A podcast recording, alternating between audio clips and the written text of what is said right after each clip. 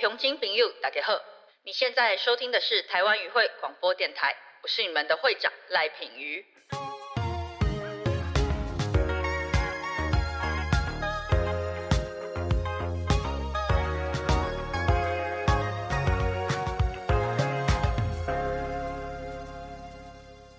Hello，大家好，欢迎回到台湾语会广播电台，我是会长赖品瑜。那今天非常高兴要来跟大家聊一个非常有趣的话题哦，就是台湾的漫画产业。那今天我们请到两位非常重量级而且也很有趣的来宾。第一位是在平台上面连载非常非常红的漫画作者，那他的知名作品有《梯子爬爬走》，还有《无能恋爱智商中心》。欢迎我们的漫画家谷子。哦，大家好，我是谷子。嗨，Hello。那另外一位，他的身份呢？呃，不是漫画家，但是也是台漫产业非常重要的推手。那现在是台湾漫画基地的产业经理，那同时也是 CCC 追漫台的客座编辑，是顾问张晓彤会长好，各位听众大家好，Hello。今天很高兴，就是感谢能够请到谷子老师，还有我们这个小彤编辑。我想想到漫画。尤其是台湾漫画，其实我相信大家比较熟悉的可能会是漫画家或是漫画的作者。但是对于刚才，比如说我刚刚讲到的小童是产业经理，那同时也是 CCC 追漫台的客座编辑顾问，这样子的身份，大家可能会比较陌生。那是不是在节目的一开始，可以请小童为大家去介绍一下？诶，到底什么是产业编辑，什么是客座编辑顾问？本身是编辑出身哦，那我的工作原来是做文学书的编辑，然后来转漫画，那我就是把我的在文学界的。这些经验运用到漫画上面。那漫画基地的产业经理呢？其实他主要的工作，大部分的工作我都在做提供咨询的工作。那就是不管是漫画家，或者是漫画出版的单位，或是平台，或者是有志想要成为漫画家的人，他们都可以来这边咨询。那咨询的内容也包括说，在哪里找到漫画家？我要在哪里找到编辑？或是我要怎么样能够组成一个制作漫画的团队？或者是我想要当漫画家，我应该怎么出道？或者是如果我想要去某一个出版社平台跟他合作的话，那我应该怎么做？或者是我想要当助手，我想要找助手，也都可以来这里问。所以我可以把它解释为产业的万事屋吗？呃，可以这么说，听起来比较像是一个万事屋。不过我觉得提供这样的服务其实是蛮重要的。我之前三年是在教育文化委员会嘛，所以漫画基地的预算其实是我们委员会在审。那当时就有在讨论这一块。那我也有跟文化部去讲说，我觉得这一块的媒合是蛮重要的。原因是因为我自己认为啦，我的观察。台湾也不缺能力，或者是说很有前景的漫画家，但是问题是在线下的状况，我觉得整合行销已经变成一个显学。嗯，我觉得这种状况其实也不只是在漫画家身上，跨到音乐啊、歌手啊等等的，其实都会面临类似的状况。那当然，也许这种影视音、流行娱乐，他们发展的更加成熟。那可是台漫其实相对的是发展没有这么成熟的状况，所以其实这种不同的资源去做媒合，我觉得是蛮重要的一件事情。那我就蛮好奇，就是想要问谷子老师，像刚才小童讲的这种服务或是媒合，你以漫画家的身份来看，你会觉得它是一件蛮重要的事情吗？我觉得就是至少会有一个地方可以让大家知道要怎么去找资源，因为我觉得现在的话。已经有一点进入一个，你已经不知道去哪里找你刚才上述讲的那些资源，因为像以前的话，可能有杂志连载的时代，大家会知道说，那就去找出版社。就是我想要在这个杂志上出道，或者我想出单行本的话，我就是往出版社去找。可是因为进入网络时代之后，其实好像有一点所有的规则被打破了，所以我们现在如果有一个人他想要走一条可以被参考的道路的话，他好像是前方不知道有谁有走过这样的路，那我觉得这是一个好的地方，可以去咨询这样。嗯，而且我之前有想过一个问题，就是我其实也有跟文策院这边一直在谈。我其实觉得应该要去鼓励文策院，每年是不是有可能以我们台漫的创作词当一个词，然后每一年推至少一到两部影视音作品是从我们台漫为脚本去改编的。因为我自己观察到一件事情，过去对于业界来说，对于漫画家来说，其实我们最高的荣誉，如果是说得奖，也许是金漫奖或是相关的这种奖项的类型。我们也知道说，台湾漫画家这个业界其实有很多可以去改善的地方。那其中有一个其实就是漫画家的收入来源。大部分台湾的漫画家是很难全职去撑起自己这个工作的啊。当然这几年的状况是有改善，但是事实上就是比起其他的国外，或者说我们认为发展的比较成熟的日韩，我们的漫画家其实很多都是要兼职的状况。那我觉得有一部分的原因，其实就是因为市场的发展，原来的想象就是停留在漫画出版这件事情。但其实我觉得到了现在，它这种多角化经营，以它作为一个 IP 去发展，其实会是一个蛮重要的事情。而且以过去的经验来看，或者说国际的经验来看的话，你唯有这样子的经营。才能够去赚更多的钱，那这个创作者本身的收益也才可以增加。所以这个部分，其实我之前找文策院来谈的时候，我有一直不断的在鼓励往这个方向去进行啊。那我也想要问说，其实你们最早对漫画的印象是什么？是什么样的机缘下去接触到漫画？而且印象中最早看到的漫画是哪一部？那是不是就从漫画家这边先开始？我好像最早。可能是那个盗版小叮当时期，就是我以前去表哥家，然后他的书架上有一本那种五块钱，就是最后你翻到最后一页，他会写说什么民国七十八年印制，然后可能一本才台币五到十块那种很薄的那种小小黑白的那种哆啦 A 梦，那时候还叫小叮当的漫画，应该是从那个时候开始。嗯，是真的盗版的小叮当，不是同人制的那种小叮当，应该是。盗版，但同人志也有，因为我小时候看的有一套百科全书，就是哆啦 A 梦的十万个为什么。但是仔细想想，日本应该是没有出这一套书，应该是台湾找人画的。因为里面很多用词跟很多题目，我都觉得其实蛮在地化，但我当时没有觉得哪里奇怪。那后来长大想想，这一套应该就是当时委托别人制作的，趁着哆啦 A 梦的名义而卖的百科全书，这样子给儿童看的，这样。OK，所以没有想到谷子老师看到的居然是哆啦 A 梦以前的小叮当，哎，我以为你会回答的可能是一些少女或少年漫画，结果居然是。小叮当，因为那个可能是最小的时候开始看到上了国小之后，班上才有一些人有会带一些梦梦或是一些少女漫画，但我好像也不会负责买，就是班上有人会买，然后我就。跟着看这样子，但是这些东西其实后来也变成你的养分。同学里面应该也只有你变成漫画家。我觉得那时候漫画除了作为一种娱乐读物之外，它也是有社交的功能啦。就是因为这么大一本，大家分着看，然后看完之后也会讨论嘛。讨论完之后，其实那时候就是班上女生那时候都喜欢画少女漫画的眼睛，就是什么都不画就画眼睛。我也想要跟着流行，所以就一起画。然后就这样到后面。都只剩我在画，但大家都没在画，所以就一直这样往下画下去。哎，真的，因为像我们那个时候，总村有菜非常流行，就是那种眼睛，对，所以那个眼 睛一定要大于脸的二分之一，所以我非常的有印象。那我也想要问小童，就是你自己有什么印象吗？你最早看到的漫画到底是什么？然后那个时候小时候大家都在流行什么？我小的时候其实生长在一个很严格的家庭，而且可能也蛮久远的，大概是三四十年前了。对，然后所以那个时候，其实大家对于漫画的想象都还是它是一个不正经的书啊，或者是它是小孩子看的那种会影响功课的东西。所以我其实很少有机会可以接触到漫画。那直到我有一个机缘之下，我到了一个我忘记是亲戚还是朋友家里面，然后他家里面有收藏很多的盗版的《尼罗河女儿》哦。对，然后我就在那边偷偷的看，还不能让家长知道。对，然后到后来，我也是去一个很严格的学校，然后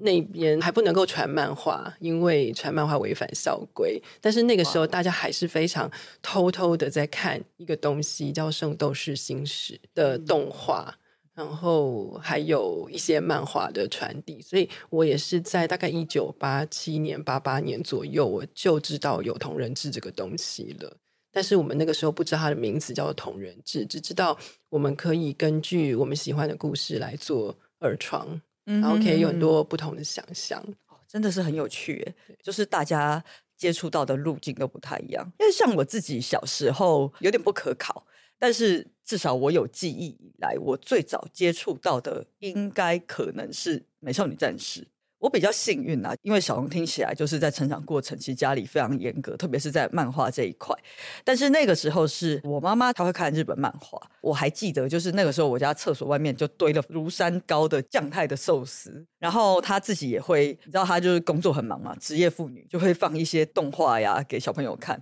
然后那个时候她就给我看《美少女战士》。所以我最早接触到的应该是美战。那我也蛮好奇的，就是想问两位了。刚才问的是说最早看到的嘛？可是这些作品里面，其实我觉得今天会走上这个产业，一定是诶中间这一路的过程上有一些作品是让我们特别喜欢的，或者说觉得对你的人生有很多的影响。所以我也想要先来问谷子老师，就是你一路这样子变成一个漫迷之后，过程上有哪些作品对你来说是诶特别喜欢，或是影响蛮多的嘛？那到底是什么样的作品让你决定说我要自己来当漫画家？对我那时候也是，应该是小学高年级之后到国中那段时间，我就是会开始知道哦，附近有一个叫做同人展的东西，好像网上看到吧，我就知道说哦，原来这是一群人可以把自己画的东西拿去卖的地方。然后好像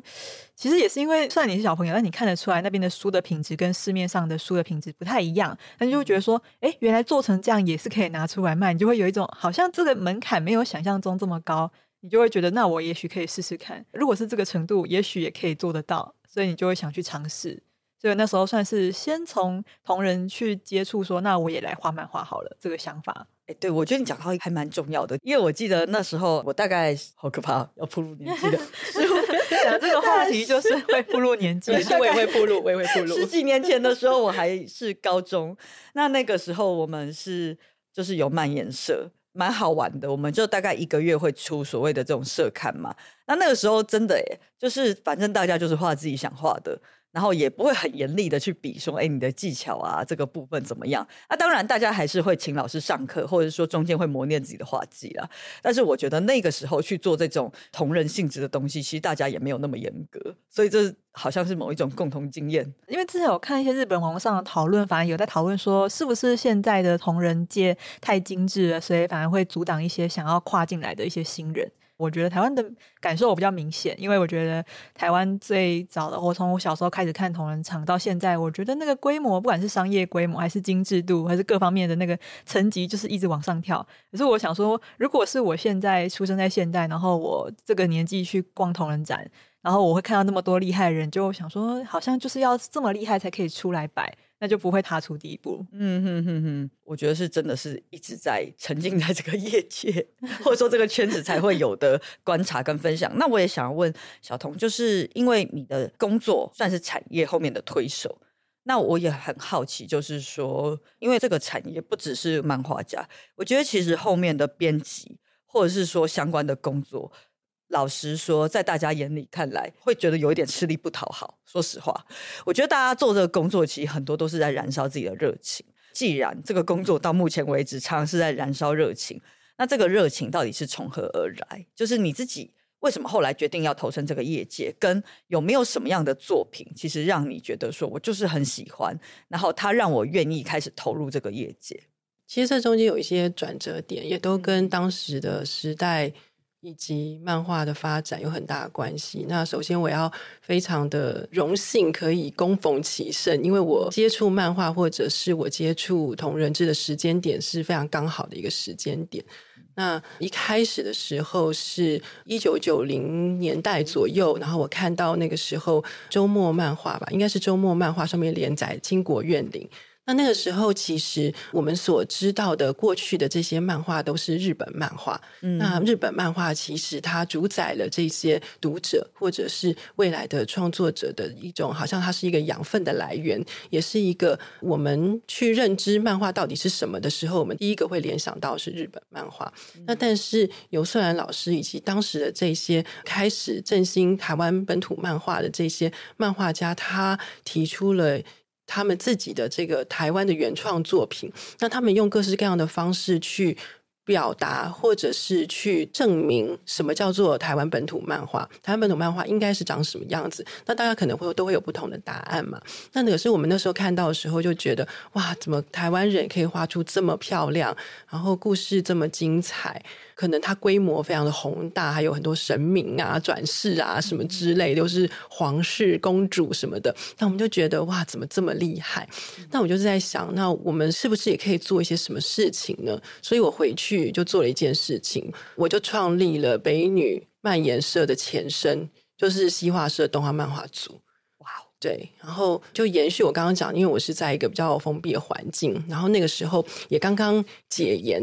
那社会气氛其实你可以感觉到那种转变、那种经历。那对我来说，画漫画或者是做漫画相关的事情的时候，其实是有一种寻找自由，或者是反抗 过去的一些比较紧绷的一些气氛，或者是规则这样的意味在里面。然后到后来，刚刚好也就在那个时候，我的。这些朋友们，他们参与了同人志的创作，甚至是办同人志活动，所以我也参加了台湾的第一个同人志集卖会，就是在熊宝宝咖啡店这个地方，当时只有十五个摊位，然后我就一路参加，一路到后来。后来我是遇到了 CCC 创作集，那个时候还在中研院的时候，大概是二零一零年的时候，他们刚刚出了第一本。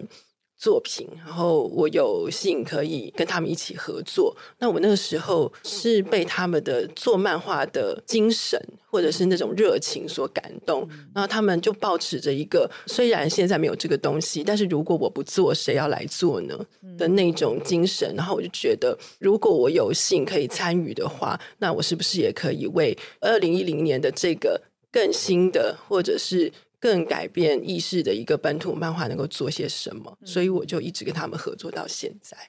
你刚才讲这些，让很多回忆都上来了。真的，对啊，因为其实可能很多听众朋友不知道，不过我也帮大家科普一下。不过这个其实也是我出生前发生的事情，就是其实台湾整个泛漫画的产业，大概是一九四五年那个时候开始有一些外国的漫画进来。那当然，我们自己本土的刊物上也会有一些漫画。但是那个时候其实并不是很蓬勃的状况啦，但是就是慢慢鸭子划水，慢慢慢慢的发展。那其实在这个中间开始有一些本土的漫画家有开始在画图，但后来一直到这个一九六五年的时候，那个时候的内政部跟教育部直接颁了一个禁令。其实我觉得对台漫市场曾经的扼杀啦，内政部跟教育部颁布说，你任何出版的漫画如果没有被允许的话，不得出版。所以其实当这个禁令一下来之后，等于就是说我们本土的作品很容易就一面倒嘛。而且当时为什么会有这个禁令，就表示说社会是非常紧缩的状态，是在一个戒严的状态。那基本上如果出版的刊物要审查，那那个自由的土壤、创作的土壤基本上就是长不出来。那个禁令一出来之后，其实台漫的市场就快速的萎缩。不过，因为大家还是要赚钱嘛，所以其实，在这个一九七零年代的时候，我们台湾有很多的出版社就改去做盗版。那后来其实一直是大概到了，就像刚才小红分享的，到了九零年代，我觉得那个时候很多的台漫现在其实比较中间的作者，大概都是那个时候出来了。包含你刚刚讲到的《倾国怨灵》，就是创作者是尤素兰老师嘛。那我记得我读的第一本台漫应该是。易欢老师的创作，易欢老师现在还是有持续在连载哦。对，然后他的作品真的都是品质非常的稳定，非常的好看。那当时我是在那个连锁店很有名，叫什么啊？杰比。那个时候 还有人记得吗？听众朋友有人记得吗？那个时候我家附近开了一间杰比漫画屋，然后呢，那时候很小吧，那时候应该才国小，然后就是放学要等家长来接。那中间这个空档不知道要干嘛，我就会跑进这个杰比漫画屋，就是那个时候看到了真假公主，就把它买下来，然后开始回家去看。所以那个是我看的第一本台漫的作品，但是也是那个时候让我发现说，哎，其实台漫也非常的好看。然后也是从易欢老师的作品开始认识越来越多的作者，然后包含刚才讲到的尤素兰老师，因为他那个时候我记得他有跟另一位老师乔伊老师一起去教大家要怎么画漫画，就是尤素兰跟乔伊的漫画教室，所以我那个时候也有买他的这一系列的这种教漫画的工具书。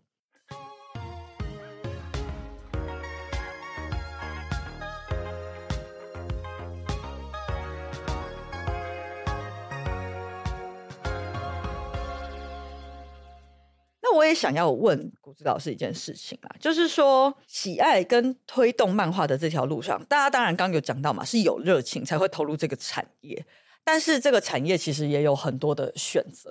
你那个战斗位置有很多的选择，甚至是有的人可能他是漫画家，但是他会选择直接去漫画产业比较成熟的外国，例如说日本，这其实在过去屡见不鲜嘛，也有的漫画家是从日本红回来台湾。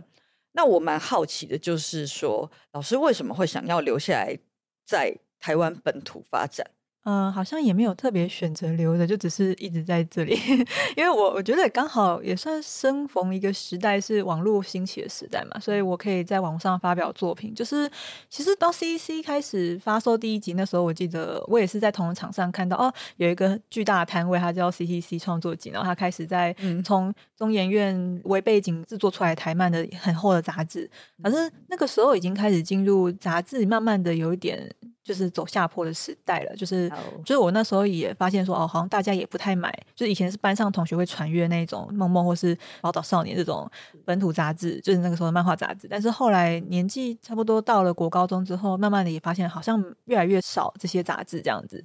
然后漫画要被读者看到的管道慢慢转移到网络上，那我就是刚好在这个浪潮之下，那就是也是跟着使用网络来发表作品。或者是使用社群，然后经营自己的粉砖跟所谓的扑浪，或是各种的社群媒体，然后去发表作品，然后刚好有得到一些回响，所以就继续做下去。但有些人确实是从一开始他打定要画漫画开始，他就是以日本为目标，或是以国外为目标，然后去投比赛，然后试图去跟那边人做接洽，这样也是有。但我一开始是因为倒没有那么强烈的目标，而倒是想说。哦，就是哪里有就近可以发表的地方，我就就近发表。所以台湾有同仁场，那我就同仁场发表啊。有网络的话，我就网上发表。所以倒不会特别想要去日本。同时，也是因为题材吧。其实我目前为止画的题材还是以台湾为背景为主的。那我觉得，那确实台湾应该就是一个更好的市场，比起日本来说。因为我觉得日漫的市场，因为它本身就是一个非常发达而且成熟的体系。所以要说服他们看外国人的作品这件事情本身要有非常大的诱因，而且他们自己的作品就已经多到，就是内需市场已经饱和到，他其实也没有特别想要外国作品进来，就是他也没有要求这件事情，所以我会更倾向留在台湾，是因为我觉得台湾。人是比较是我的客群跟我的受众这样子，嗯嗯嗯，哦，蛮有趣的。那个时候直本转数位，那大概是什么时候啊？二零零九开始吧，零八零九之后，我觉得网络这个东西越来越兴起。我也会在网上看到别人发表创作，所以就会发现说，哦，好像要看到别人的东西，也不一定要经过出版品，有我也可以在网上看到别人在发表他的东西这样子。零八零九那时候，大概就是。讲出历史名词，小战跟匹克邦，那个时候还是布洛格开始，而且我们那个时候画同人或画动漫的人都会有流行用 FC Two，还有天空部落，对，就是这几个比较，因为那时候也是百家争鸣嘛。那有些人你就会感觉出那些部落格的属性是比较适合这些同温层的，那你就会去那边挖，然后就一个连一个，然后这样挖起来，它会变成一个网络的形状。然后你就会发现说，哦，这些人都会在这里发表作品，那你也会在这里发表作品，是慢慢的形成说，哦，那大家都流行在部落格发表作品，然后下一步进入到 Facebook 时代。有所谓的粉丝专业出现之后，大家就转到那边去发表，而不是一开始有个很明显的立定志向，说我要去日本出道，倒没有这个想法。嗯哼，对。而且那个时候还有一个词叫做布洛克，就是希望听众朋友，因为我不知道我们听众朋友年轻人占多少，但是告诉大家说，当年还有一个词，就是现在大概。近似于现在的网红或是 YouTuber 吧，那个时候叫做布洛克，突然都觉得非常怀念了起来。对啊，而且其实我觉得弯弯那时候的崛起也可能对我有点影响，因为那时候可能国小的时候发现哦，有一个人叫弯弯，他也是在布洛克上发表自己的作品，然后他的作品是比较偏图文嘛，就是其实我觉得图文漫画在台湾漫画史上，它其实是一个蛮有趣的存在，就是图文在台湾基本上。比起台漫的发展，图文比较像是大家更认识的一个东西，是对。然后它也是借由布洛格时期，然后这样一路发展，变成图文，我觉得更融入大家的生活之中。如果变说大家可能问路上的人说：“哦，你有在看什么台湾的创作或是作者的话？”他们可能第一个想到的是图文作者，就他们平常在 IG 或是 FB 上会关注的人这样子。嗯，我自己观察，图文创作家应该算是近期近年，就是第一波有打进大众市场。就是说，他的受众已经是超脱于动漫迷了，因为我们自己原来动漫迷的市场，其实以前大概也还是以日漫为主嘛。那我蛮好奇，也想要问小童，就是说，因为你当时在选择职业的时候，当然会有很多的不同的选择嘛。那为什么最后还是选择留在台湾，然后去做相关的产业？嗯，我一开始的时候，其实一大学毕业我就想要做漫画。嗯然后我就去了，对，非常坚定，然后就去了漫画出版社。然后，但是因为某些原因，嗯 然后就离开，先去做一般的出版品。但是因为我在高中的时候就已经有校刊经验，然后还会在校刊里面置入漫画，就是故意在校刊里面写一些介绍漫画的文章啦，或者是置入一些同人志之类的。然后到后来，我先从文字出版，比如说各类型文字出版，我做过财经书啊，什么。文学书还有网络小说，我也做过当时的文学网站的站长，然后后来一直到做一些更难的书，比如说旅游书之类的。然后我第一本做的旅游书就是东京 动漫画的嗯 书，这样就是想办法要在我的工作里面塞漫画这个东西。然后，但是到后来正式回到。我应该说是回到漫画界吧，还是因为 CCC 的关系？因为他们一开始的时候是数位典藏的一个任务嘛，那所以它里面有非常多的台湾的史料或者是资料，所以他们有一个原始的任务是要把这个些东西转化成漫画。那这个东西其实我当时看到的时候，我觉得它里面一定藏有更大的意义，也就是当我们一直在看国外的漫画，讲国外的风土、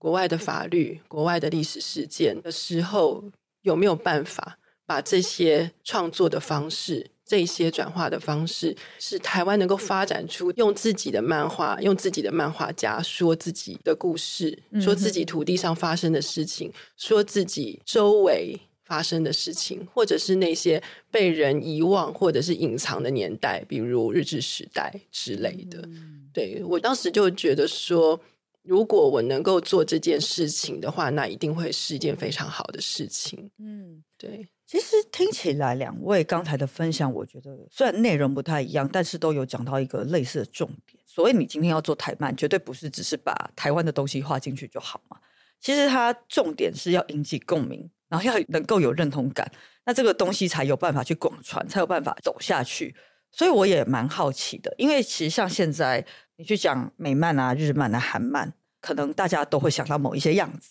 然后有某一些特色。那你觉得台漫现在的特色可以是什么？那就先从漫画家本身来回答。嗯，就我自己画的话，我其实会觉得用词的使用上，我觉得也算是一个蛮有特色、鲜明的地方。嗯就是因为我们看的书大部分都是翻译书，所以翻译书会有一个比较书面语的用法。但是台漫的话，其实我觉得，因为毕竟是平常讲话的用语，所以我觉得我在台词上我会刻意的让它尽量贴近口语生活这件事情。嗯哼对，就是我会特别在意台词这件事情的呈现。然后台漫的特色，其实我觉得台漫如果对外界人来说，它没有一个很立即马上能够想到的东西，那我觉得那这个东西就只是因为它发展不够久，跟投入的人不够多而已。因为一个东西会有一个风格，它是必须要时间跟条件之下，它有发酵之后，大家才会明显的看得出，哦，它有一个很明显的风格。但日本其实也是有盗版起家历史，大部分的国家发展。文化产业的时候都有盗版起家的历史啊，就是其实就是一个共通的现象。但是经过盗版之后往下发展，再经过个十几、二十年、三十年，它会慢慢的发展出它特有的风味，或是所谓的风格。像韩漫，我觉得对我来说，我自己是比较能够看得到它的变化。像我小时候最早在租书店的时候。韩漫也是有，但韩漫那时候会让我比较明显的感觉到它跟日漫比起来没有那么成熟。是。你会觉得好像在模仿日漫，但是又没有真的像日漫一样那么的成熟的感觉，然后也是比较零星一点，风格也是不太统一，有很像日漫的少女漫画的作品，也有风格比较偏作者个人画风的那一种，就是图文或随笔的作品，就是有点类似台湾目前漫画的状态，就是百家争鸣，没有一个很明显的谁比较突出的风格。嗯。但是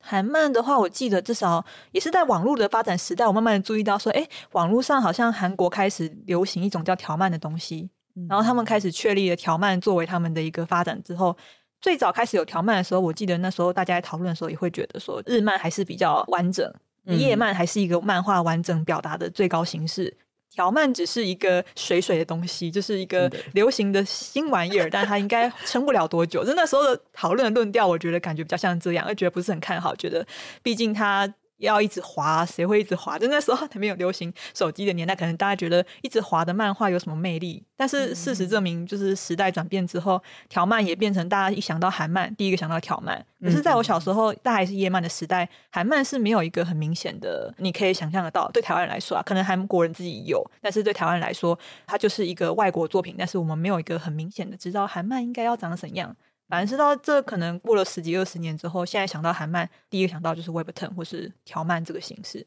那也就是发展过来的。那我觉得台湾的话，只是我觉得还没有时间成长到我们有一个很明显的特色出来。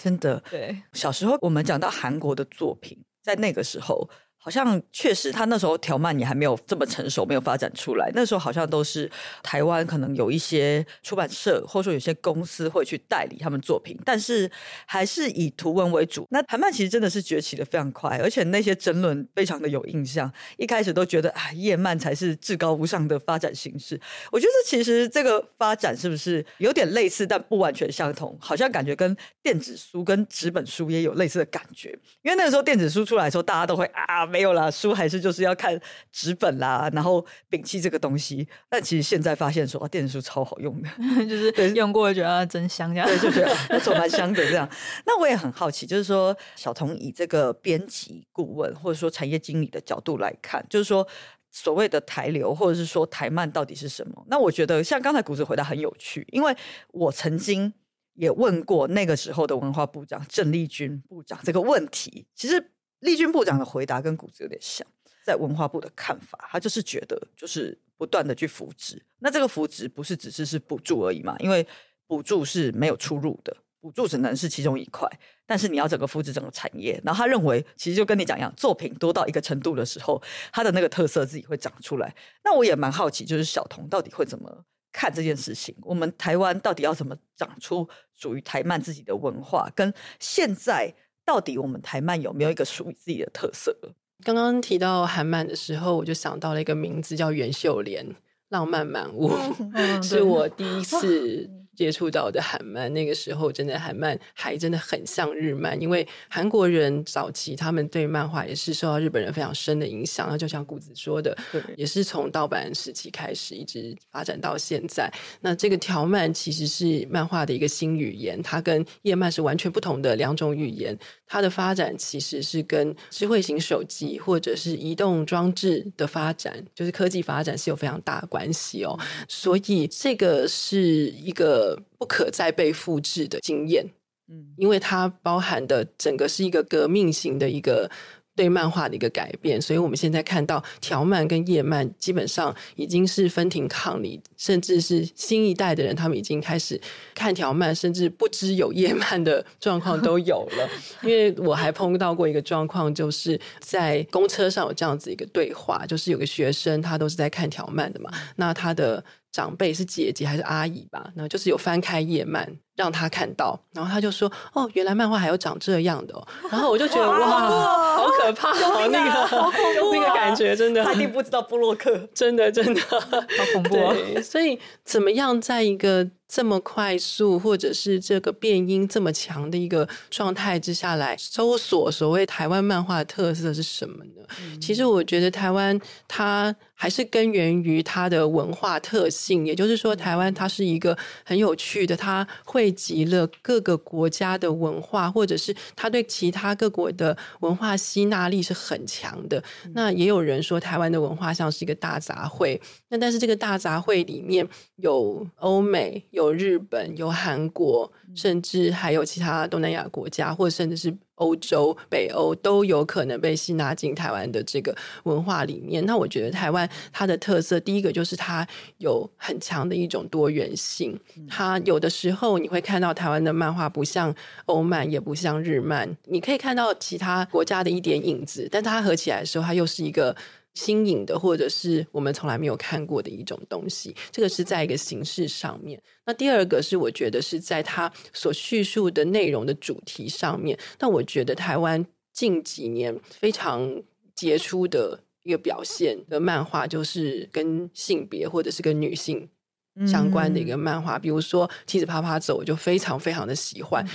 对，我觉得只有在台湾的这个相对没有那么。厌女或者是相对女权比较高的一个状况之下，然后我们才可以看到这样子一个充满女性性主体、性自主的一个漫画。所以我看到的时候其实非常感动。当然还有那个人选之人的简丽颖老师他所编剧，然后菲菲子他画的那个《直到夜色温柔》，他讲的就是这个我们对于性别或者是性的各种奇妙，但是又很现实，甚至是有点悲伤。然后又有点希望的那种想象，那我觉得这一点是我个人在看漫画的时候，我觉得是非常让我感到触动的，因为这个很多就是台湾才会有的东西。嗯哼，对我自己以明代的角度来看台漫发展这件事情，我觉得大家有时候讲到台漫的发展，一开始当然会一直说想要去参考复制日漫的经验嘛。那后来，当这个韩漫崛起，你刚刚讲那个浪漫满屋，有想到，哎，宫野蛮王妃原来也是也是韩漫。那后来就是等到韩漫崛起的时候，大家又会说那个经验才是对的，大家应该要去复制这个经验。而且我觉得，甚至是不只是在漫画这个产业，像是相关的影视音流行产业，也都不乏这种声音。那我自己的看法是，我认为其他国家成功的经验当然是非常值得参考。但有的时候经验未必有办法直接去复制，因为比如说像韩国，在我们小时候，其实当时的文化主流可能还是会以欧美嘛、日本为主。那那个时候，其实韩国的娱乐产业是没有发展起来的，反而是因为有一个很大的转捩点，是在当时金融风暴一九九七年的时候，把韩国弄得非常的惨。那他们是在其他的二级产业严重的受挫。那后来才把非常多的资源转移到国家文化政策的发展。可是其实它这种发展后面其实也有很多需要去讨论的地方。我不是在 diss，只是说我觉得每一个国家发展它的产业都有它的脉络，但是很难去通盘的复制。那所以其实像刚才小红讲的，我看到谷子老师的那个梯子啪啪走也是一样的感觉，就是真的是只有在台湾这种地方。我们才有办法这样子畅所欲言。那最后，其实我也想问小童这边，就是像你经手的这个《指缝中的太阳》，或是《微貌的女孩》，或者说像谷子老师梯子梯子的话，他可能就是在讨论。我觉得虽然看起来是梯子的日常啦，但其实中间他确实带到也很多是这种女性的成长或女性的权益，所以也。引起很多女性的回响啦，或是我刚才讲到，哎，您这边经手的这个喂猫的女孩，也是关注了儿少议题跟创伤的疗愈。因为我刚刚也有讲到嘛，什么作品是台漫，绝对不是只是把一堆台湾的元素放进去叫做台漫嘛。其实我们需要去传达的这个思考或者说思想也非常的重要。所以我也蛮好奇，想问两位说，你们自己对于台漫有什么更多的期许？你们觉得可以在哪一个部分去开创更多的可能性？那是不是就是从这个受到盛赞，我们谷子老师这边来开始回答？我其实觉得最。根本的基数还是要投入的人够多，所以我们刚才讲就是，变说除了时间发展要够长才有特色之外，其实还有一个元素很重要，就是你要投入的基数是够多。就是其实我们讲到日本，都会觉得好像他们发展的很成熟、很棒、很美，但是就我自己也会常常在推特上观察一些漫画家的抱怨，或是一些他们自己的什么类似黑暗的话题之类的那种讨论会，然后我看了一下，都觉得其实那边是一个练鼓场啊，他们就是很明白知道说，你当漫画就像《爆漫网》里面讲的嘛，就是漫画家就是赌博。你要投入你的人生在这个东西，它有可能完全就是不会有任何回报，你一生都是默默无名。但是你还是想投入吗？那其实就是练鼓的人数够多，那最后杀出重围的那些作品就会变成大家觉得哦好棒，就是全世界都很流行的作品。但那个过程其实就是一个很巨大的练鼓场，那其实就是非常多的竞争，非常多的人的互相刺激。有时候我看一些日本漫画家他们早年的一些。自传或是一他们回忆过去的故事，比如说他们如何成为漫画家的一些路程之类的访谈的时候，有一个蛮有趣的现象是，他们多半会提到当代别人对他影响，或是同个时代下有谁跟他是同学，然后他们两个互相竞争、互相去砥砺，最后他们两个都成为漫画家，或是对方没有成为，他成为了，就是互相的有效的刺激是一个很重要的元素，就是不只是你在漫画成长的路程上看过的是前人的作品。你在过程中，你跟同才之间的碰撞也会是一个很重要的成分。其实有一个蛮有趣的现象，也是如果后面看一些编年史的话，像一些早期日本少女漫画家叫花之二十四年组的那一群女生，她们就是一群刚好都在那个年代出生的一群女生，然后大家一起讨论漫画，一起画漫画，所以她们就会有一种她们创立了少女漫画这个派系的感觉，但他们也不是他们故意要创立，而是他们就是刚好一群人聚在那边，然后就刚好一群人做出了风格。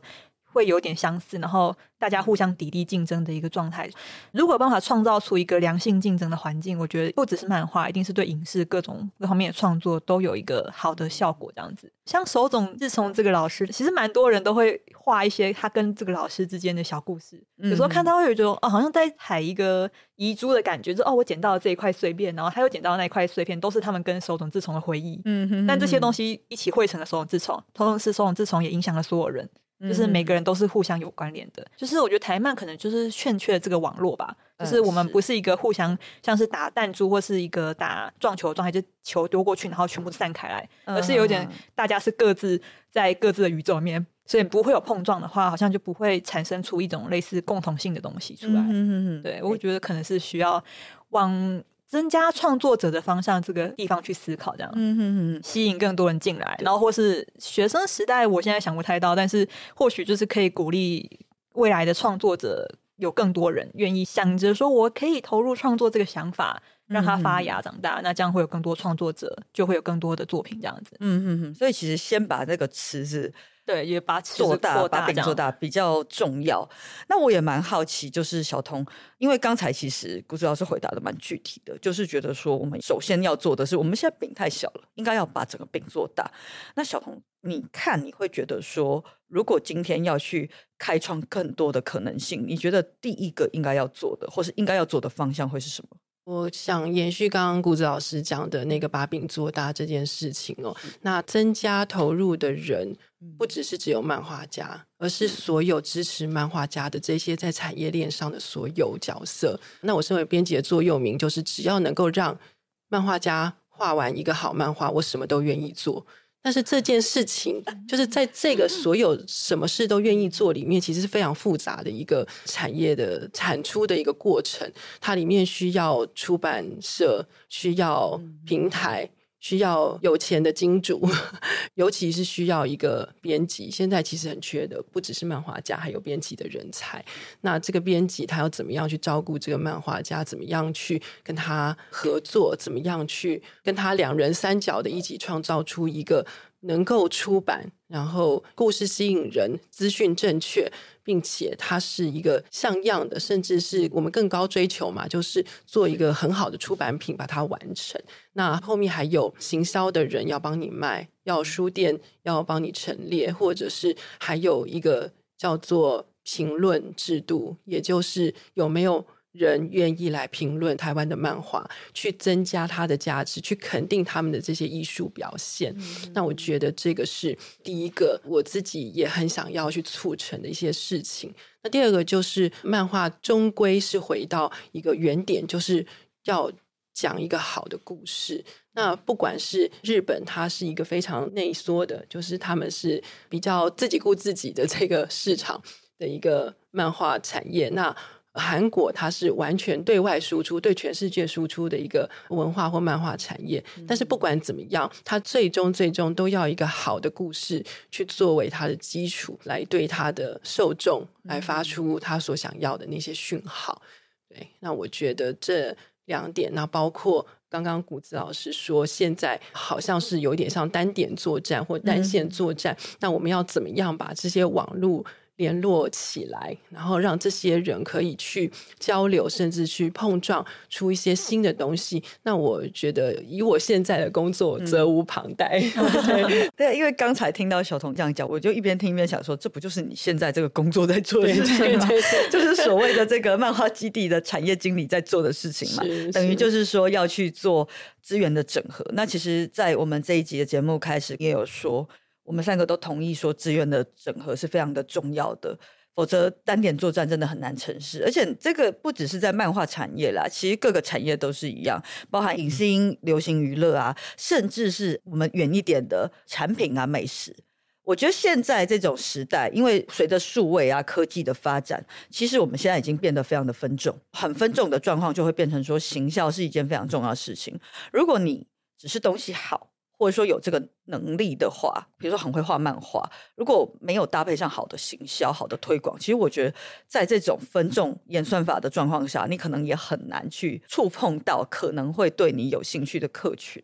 那今天非常感谢谷子跟小童一起来分享这些故事跟经历。那我也相信，就是我们的听众朋友经过了这一集，对于台漫的产业一定有更多更多的收获跟更多更多的想法。大家除了追踪我们台湾渔会之外呢，也欢迎到 Instagram 来追踪谷子小老鼠 Rice 底线 N 底线 Dumpling。那也可以看到，说这上面有很多让大家笑中带泪的作品。那如果听了，大家觉得哎，对台漫有更多的兴趣，想要有更多的了解，也欢迎下载 CCC 追漫台，去上面看很多现在非常的红，然后非常精彩的连载漫画。那今天也非常感谢两位来参加我台湾渔会。谢谢，谢谢。我要插播一下，就是《梯子》的第二集十二月会上市，哇，谢谢。还有《无能恋爱》第二季十月底也会上市，就是希望到时候大家也可以看到新作品。谢谢大家。OK，大家记得要回去买哦。你都在收听的是台湾语会广播电台，我是回头赖品瑜。喜欢我们渔会吗？欢迎推荐给你身边的亲友，一起来加入，按下订阅或追踪。下一次播出时才会收到与会通知哦。听完节目有什么想法要跟我分享吗？欢迎追踪我的 IG、脸书留言给我，分享你的想法。那我们下次见，再会，拜拜。